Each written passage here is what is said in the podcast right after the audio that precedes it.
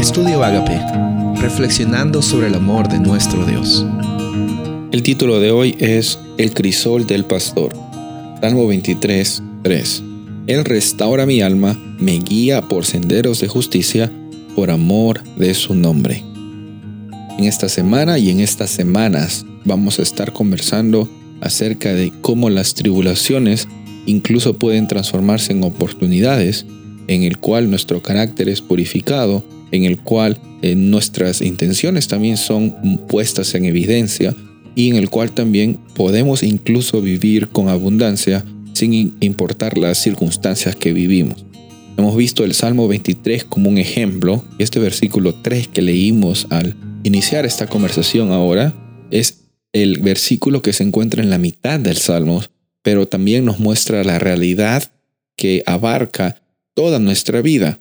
Aquí dice que el pastor, que es Dios, el, Dios del pacto, que está dispuesto a estar contigo, nos muestra su iniciativa, Dios restaura nuestra alma, nos guía por sendas de justicia por amor de su nombre. Y aunque tú estés pasando en el valle de sombra y de muerte, recuerda esto, el versículo anterior ya te da la realidad de que tu alma está restaurada. Ahora me puedes decir, ¿cómo es que mi, mi, alma está restaurada y aún paso por valle de sombra y de muerte? Bueno, en primer lugar, el valle de sombra y de muerte no está definiendo la identidad o la realidad de tu alma.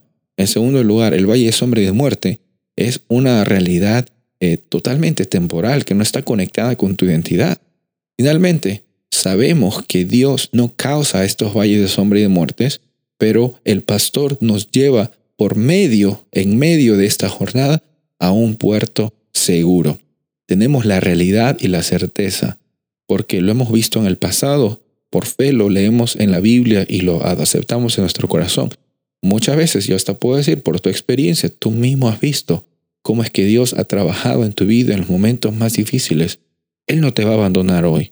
Él no va a, a dejarte simplemente por la circunstancia que tú estás pasando. Recuerda que en cada momento el sendero de justicia involucra que el Dios de justicia está contigo caminando a cada momento. En el valle de sombra y de muerte, en los pastos verdes, en, en la mesa con, con nuestros enemigos, en cada momento y hasta la eternidad, porque este salmo termina diciendo que el bien y la misericordia me van a perseguir incansablemente todos los días de mi vida.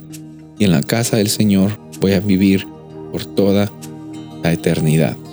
Vamos a ver la palabra crisol en estas semanas, cómo es que eh, eh, en medio del crisol, en medio de los fuegos tan difíciles de las tribulaciones, incluso nosotros podemos brillar más, porque no estamos basados en nuestras circunstancias, sino nuestro fundamento es lo que Dios dice de ti y de mí.